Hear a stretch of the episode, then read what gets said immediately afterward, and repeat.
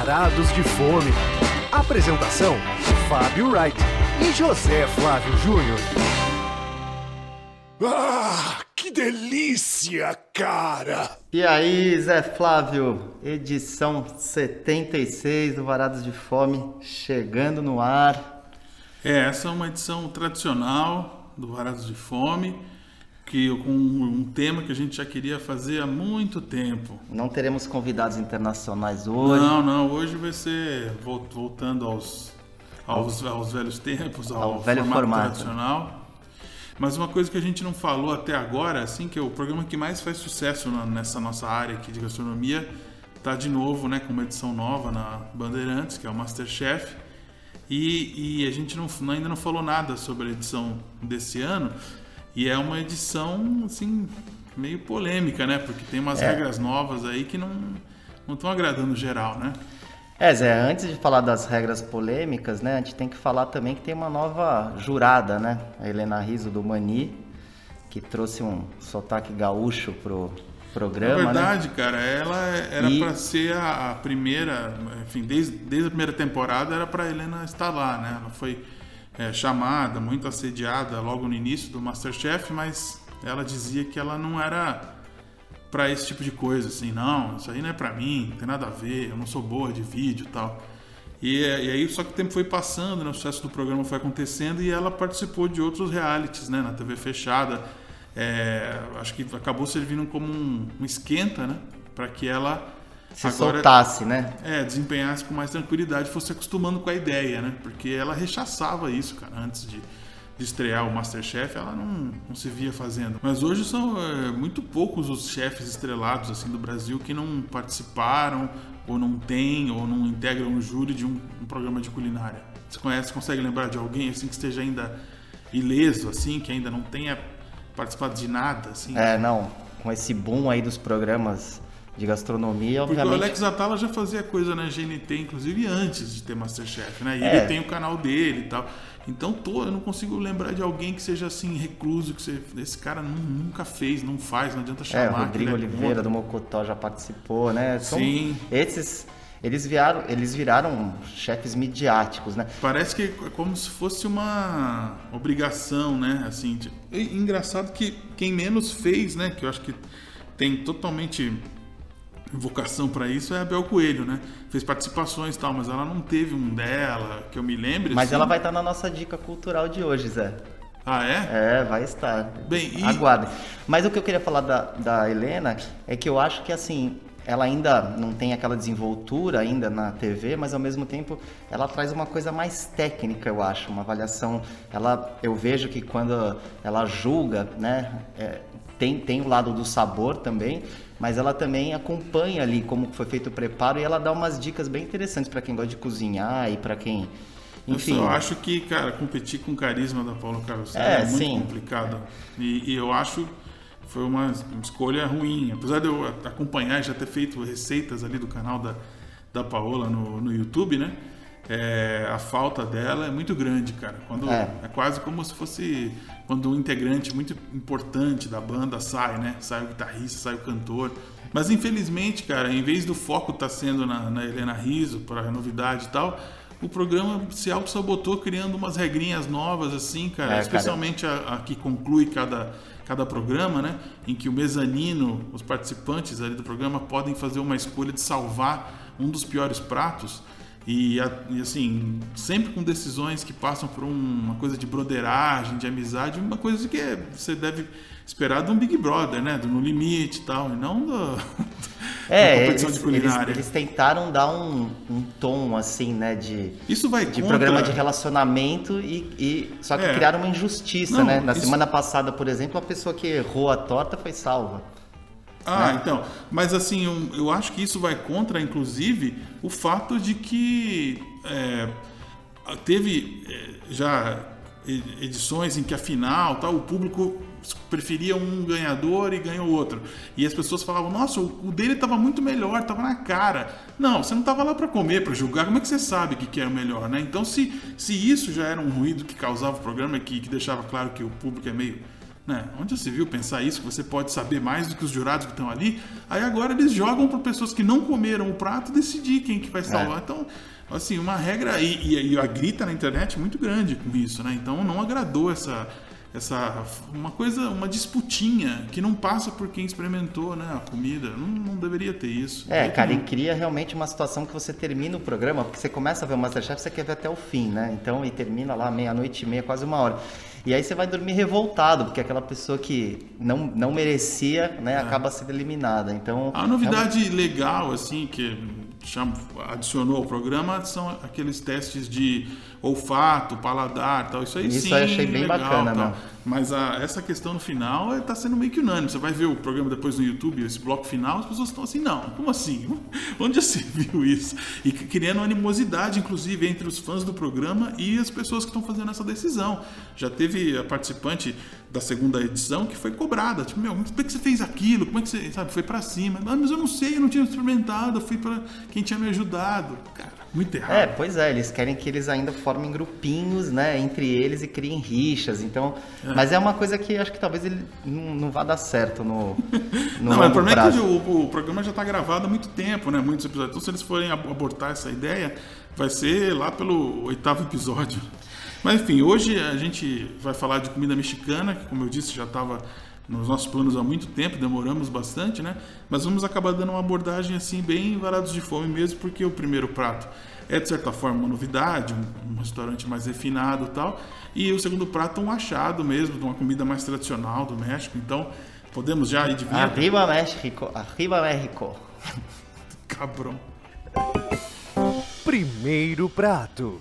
Então, Zé, o primeiro prato de hoje, como você antecipou, é o Metzi, né, que é um restaurante que surgiu em setembro do ano passado.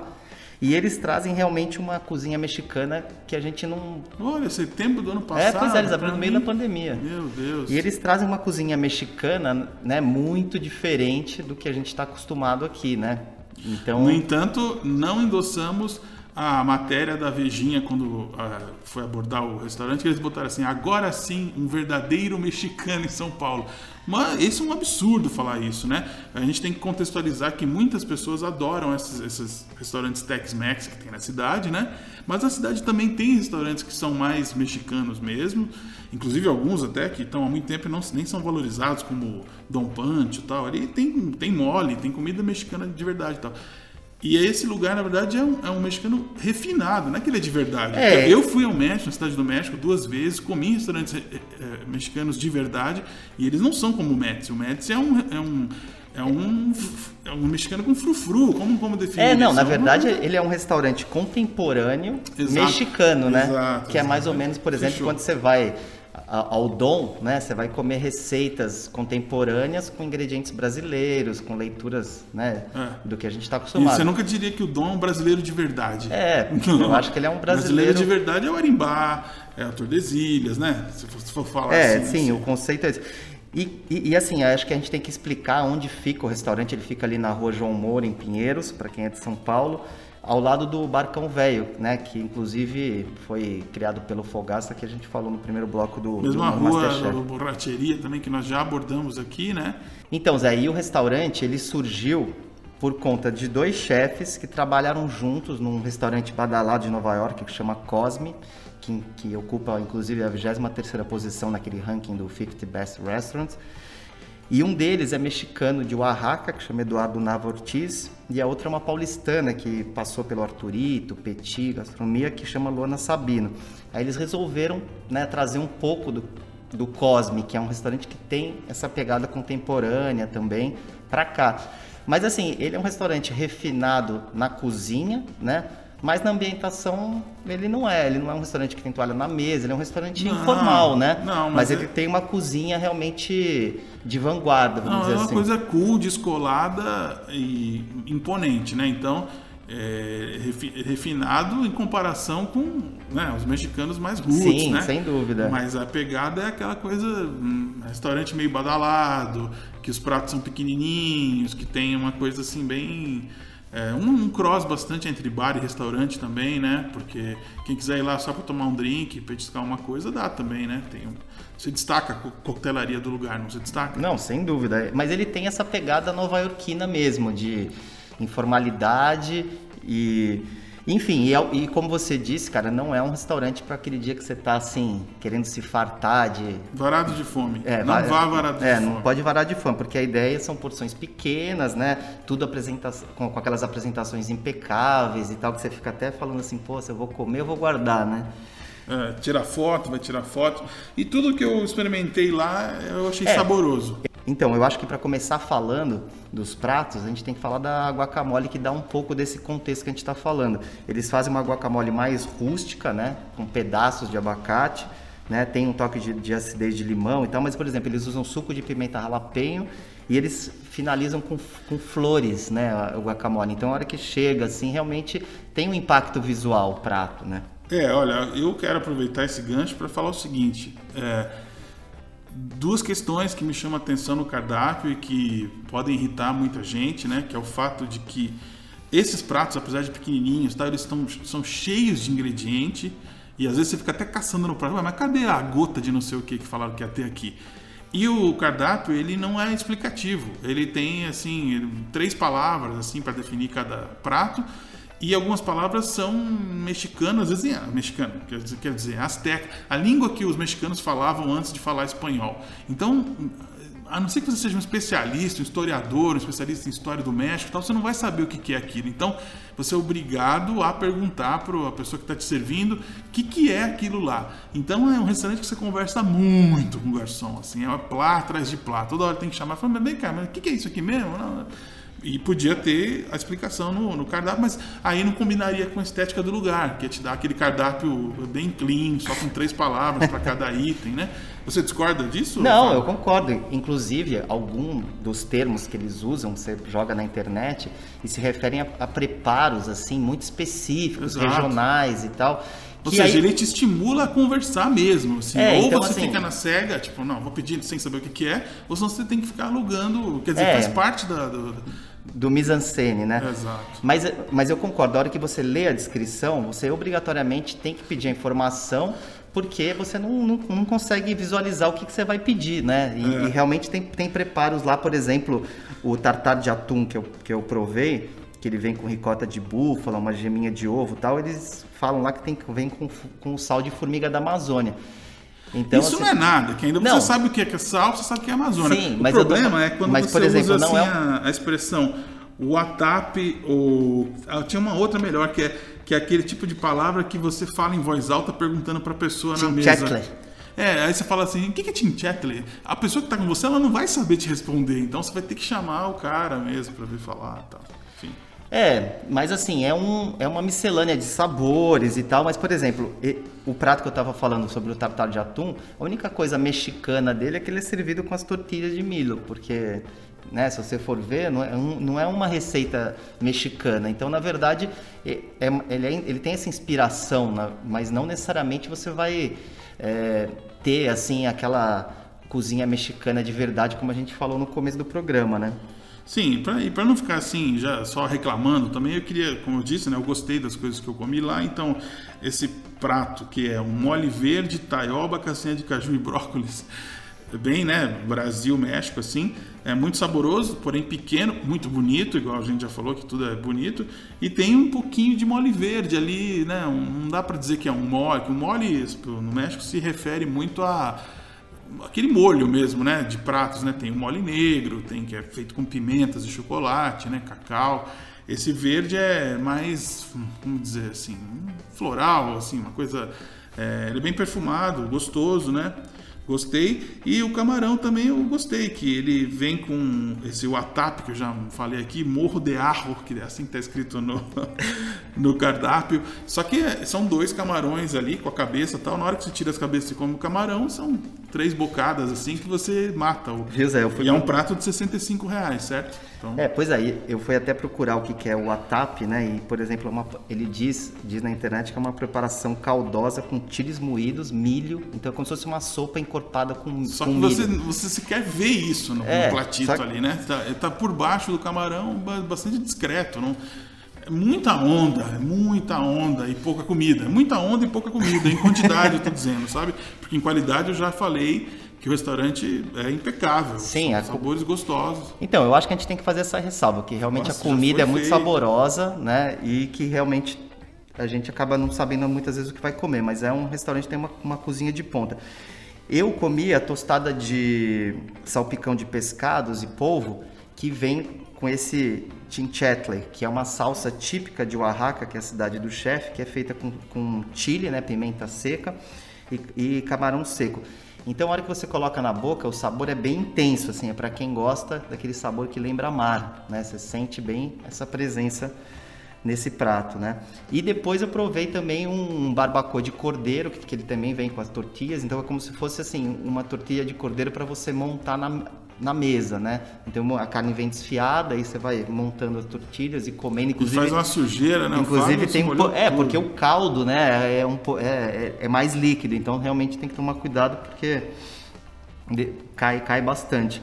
É. E assim, e, e você pode também optar se quiser por uma por um menu degustação, né, que você obrigatoriamente tem que escolher Cinco platitos. cinco platitos dentro lá de uma sequência que eles colocam. Custa 180 reais. E vale também citar, Zé, que o, que o cardápio deles é bem mutante.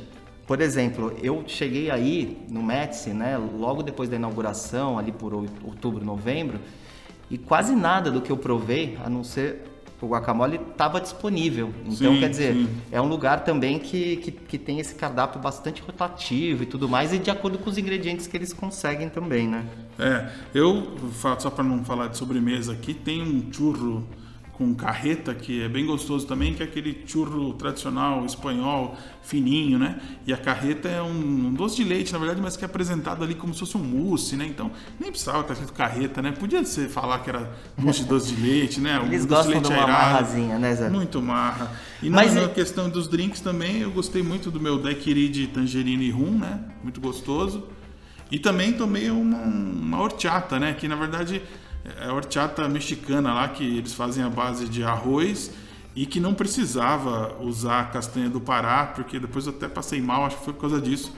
E porque eu digo isso porque a horchata na Espanha, né? É feita com tiger nut, uma outra, um tubérculo, na verdade, como se fosse uma mini, mini, mini, mini batata. Então a horchata espanhola é feito com outro, a base é outra. Ah, Lá no México eles fazem com arroz e tal. E saborosa também, mas a castanha do Pará, para mim, dispensaria na, na receita. É, e apesar de ser um restaurante, eu acho que e ele, ele tem um balcão bem convidativo. E por essa parte também da coquetelaria, que eles dão bastante atenção, e todos os drinks que eu provei lá, eu provei, por exemplo, uma margarita com jalapeno, que eu achei espetacular. Eu acho que também é um lugar que vale sentar no balcão, pedir um drink, de repente. Até a primeira vez que eu fui, eu sentei no balcão. Então é uma experiência bacana também, acho que, que vale a pena. Beleza, então encerramos o Metsi. Vamos para uma coisa mais roots. Raíces. Raíces mexicanas. Segundo prato. Então, Zé, nosso segundo prato de hoje é uma casa que eu considero uma descoberta sua, que realmente me surpreendeu, que se chama Los Bigotes de Frida, né? Os bigodes de Frida, que já é um nome pra lá de bem-humorado, né?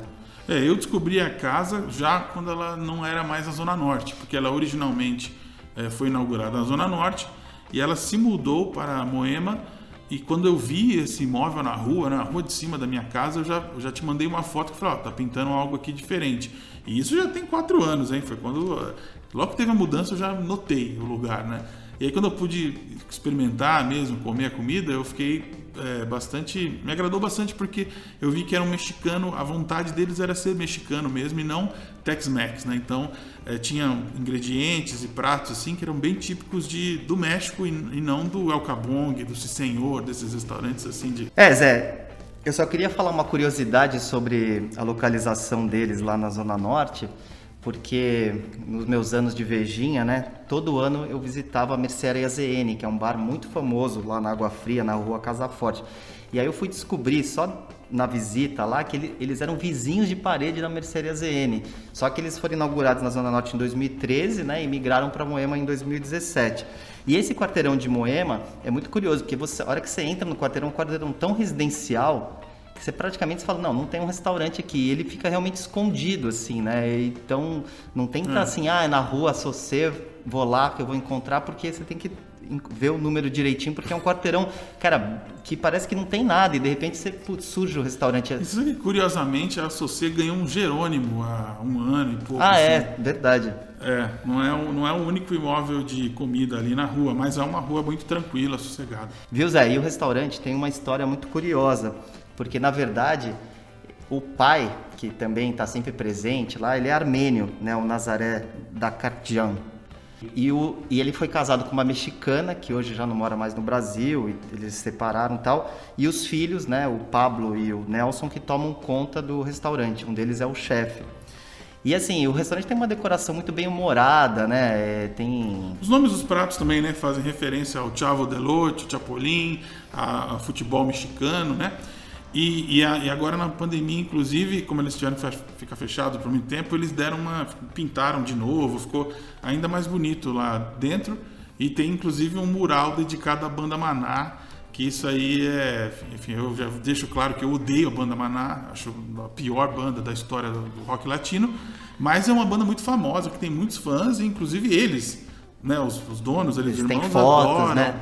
É, e aí fizeram, como eles tinham uma guitarra autografada do Maná, eles fizeram meio que uma parede em, homenagem ao Maná, com uma baqueta, com, a, com o desenho da banda. Só que, só que a guitarra, né? Podemos contar isso? Não, pode, pode contar, Zé. Isso aí é um bastidor engraçado, né? É, infelizmente, é um, recentemente. Quer dizer, engraçado eu, não, é tragicômico, né? Tragicômico o, o, restaurante foi, foi furtado, né? Invadiram o restaurante e levaram a guitarra do Maná, cara. Pois Brincadeira. É. Essa história é Eles repuseram com violão ali e tal, mas, pô, pra, pra pessoa que gosta da banda e tinha lá a guitarra como um troféu, né? E a decoração do lugar, perder isso é muito triste. É, o Nelson, que é o chefe, inclusive, ele, era, ele é, assim, fã desses... Deve, ele deve ter ficado arrasado com essa Não, história, com certeza, né? com certeza. Mas, enfim, os pratos, eles seguem ali... Teve alguma coisa que pulou fora do cardápio que eu falei, ah, eu gostava tanto mas assim, eu, eu que eu recomendo, assim, que eu já diria para as pessoas tentarem experimentar se estiver disponível, é o ralapenho recheado, né? O ralapenho que eles chamam de la bomba, que é, é, é uma metade do ralapenho cortado assim na transversal, com sour cream, bacon, né? E que é um aperitivo que eu acho muito gostoso e é e é melhor do que esses jalapinhos poppers que tem no Senhor, nesses outros lugares, porque geralmente eles empanam com farinha nesses lugares, né? Então fica uma coisa que às vezes nem é jalapinho que eles usam, você nem vê, né? Porque tá com uma massa, assim, uma bolinha, então você nem.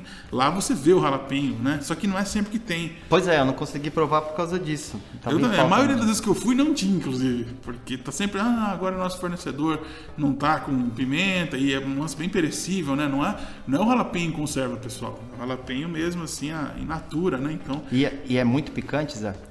Não, assim, ó, o sour cream e, a, e a, o o bacon suavizam, então dá para tolerar. Mas é, uma, é um aperitivo picante, claro. Então, por exemplo, o taco deles, que eles chamam o taco de carnitas, né, que é de pernil, recheado de pernil cozido em baixa temperatura, com cebola roxa, guacamole e coentro.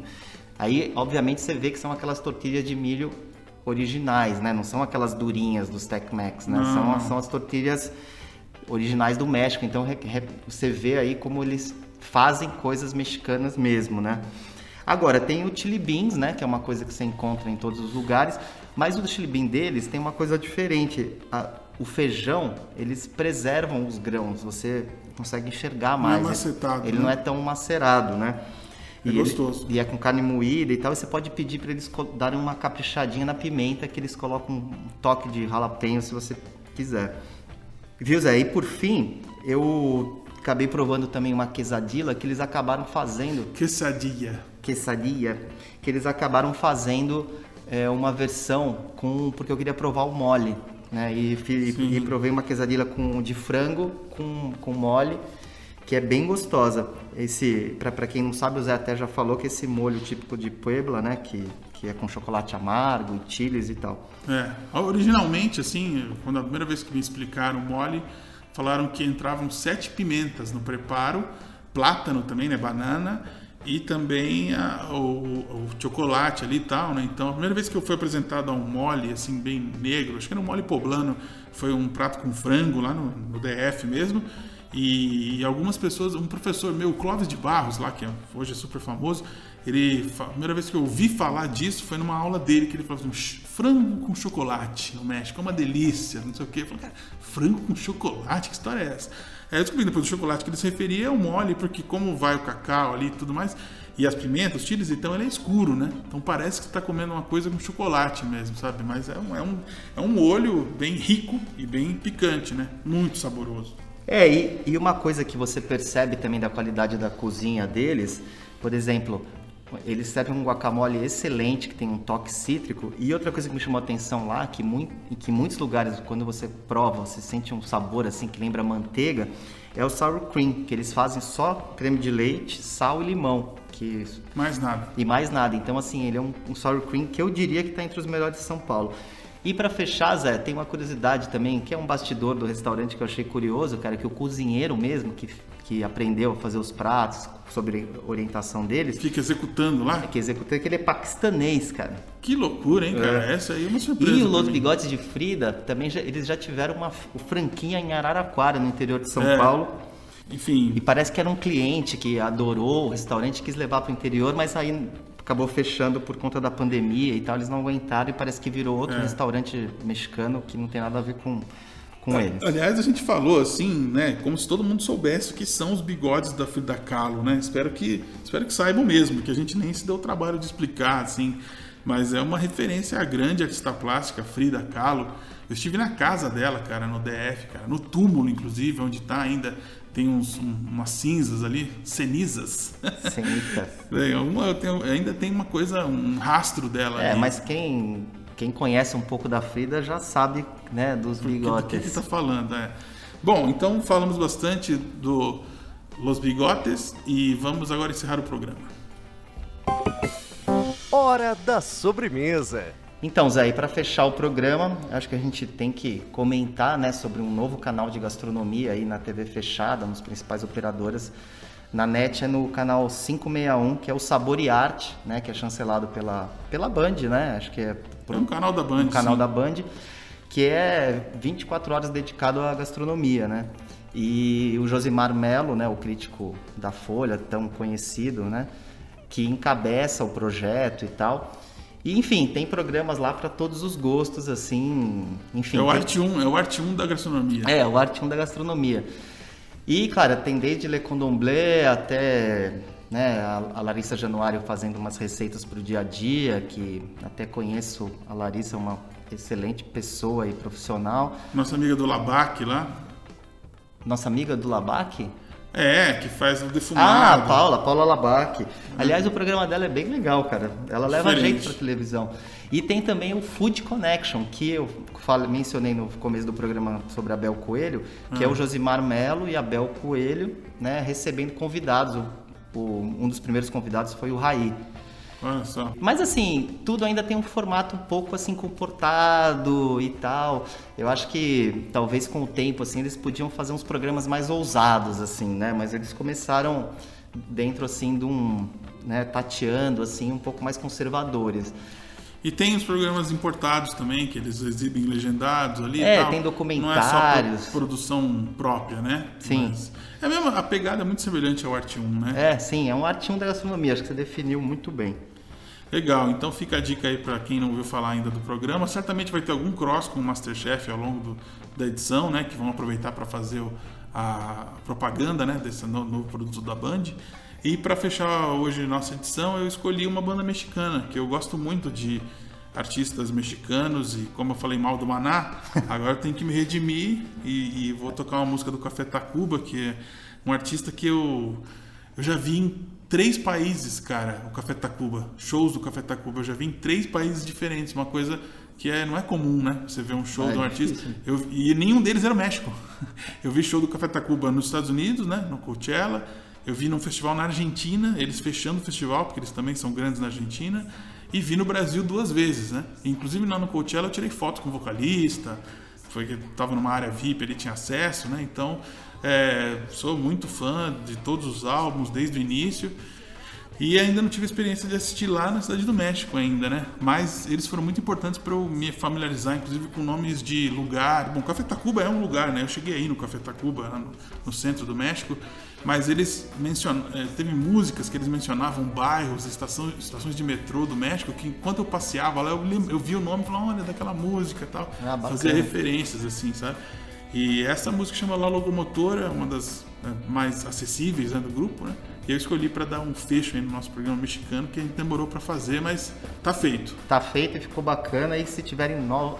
novos lugares mexicanos bacanas, a gente vai trazer, que é uma coisa que a gente é entusiasta. Aprecia, exatamente. Então, até o próximo programa. É isso aí. Fechamos e até a próxima edição.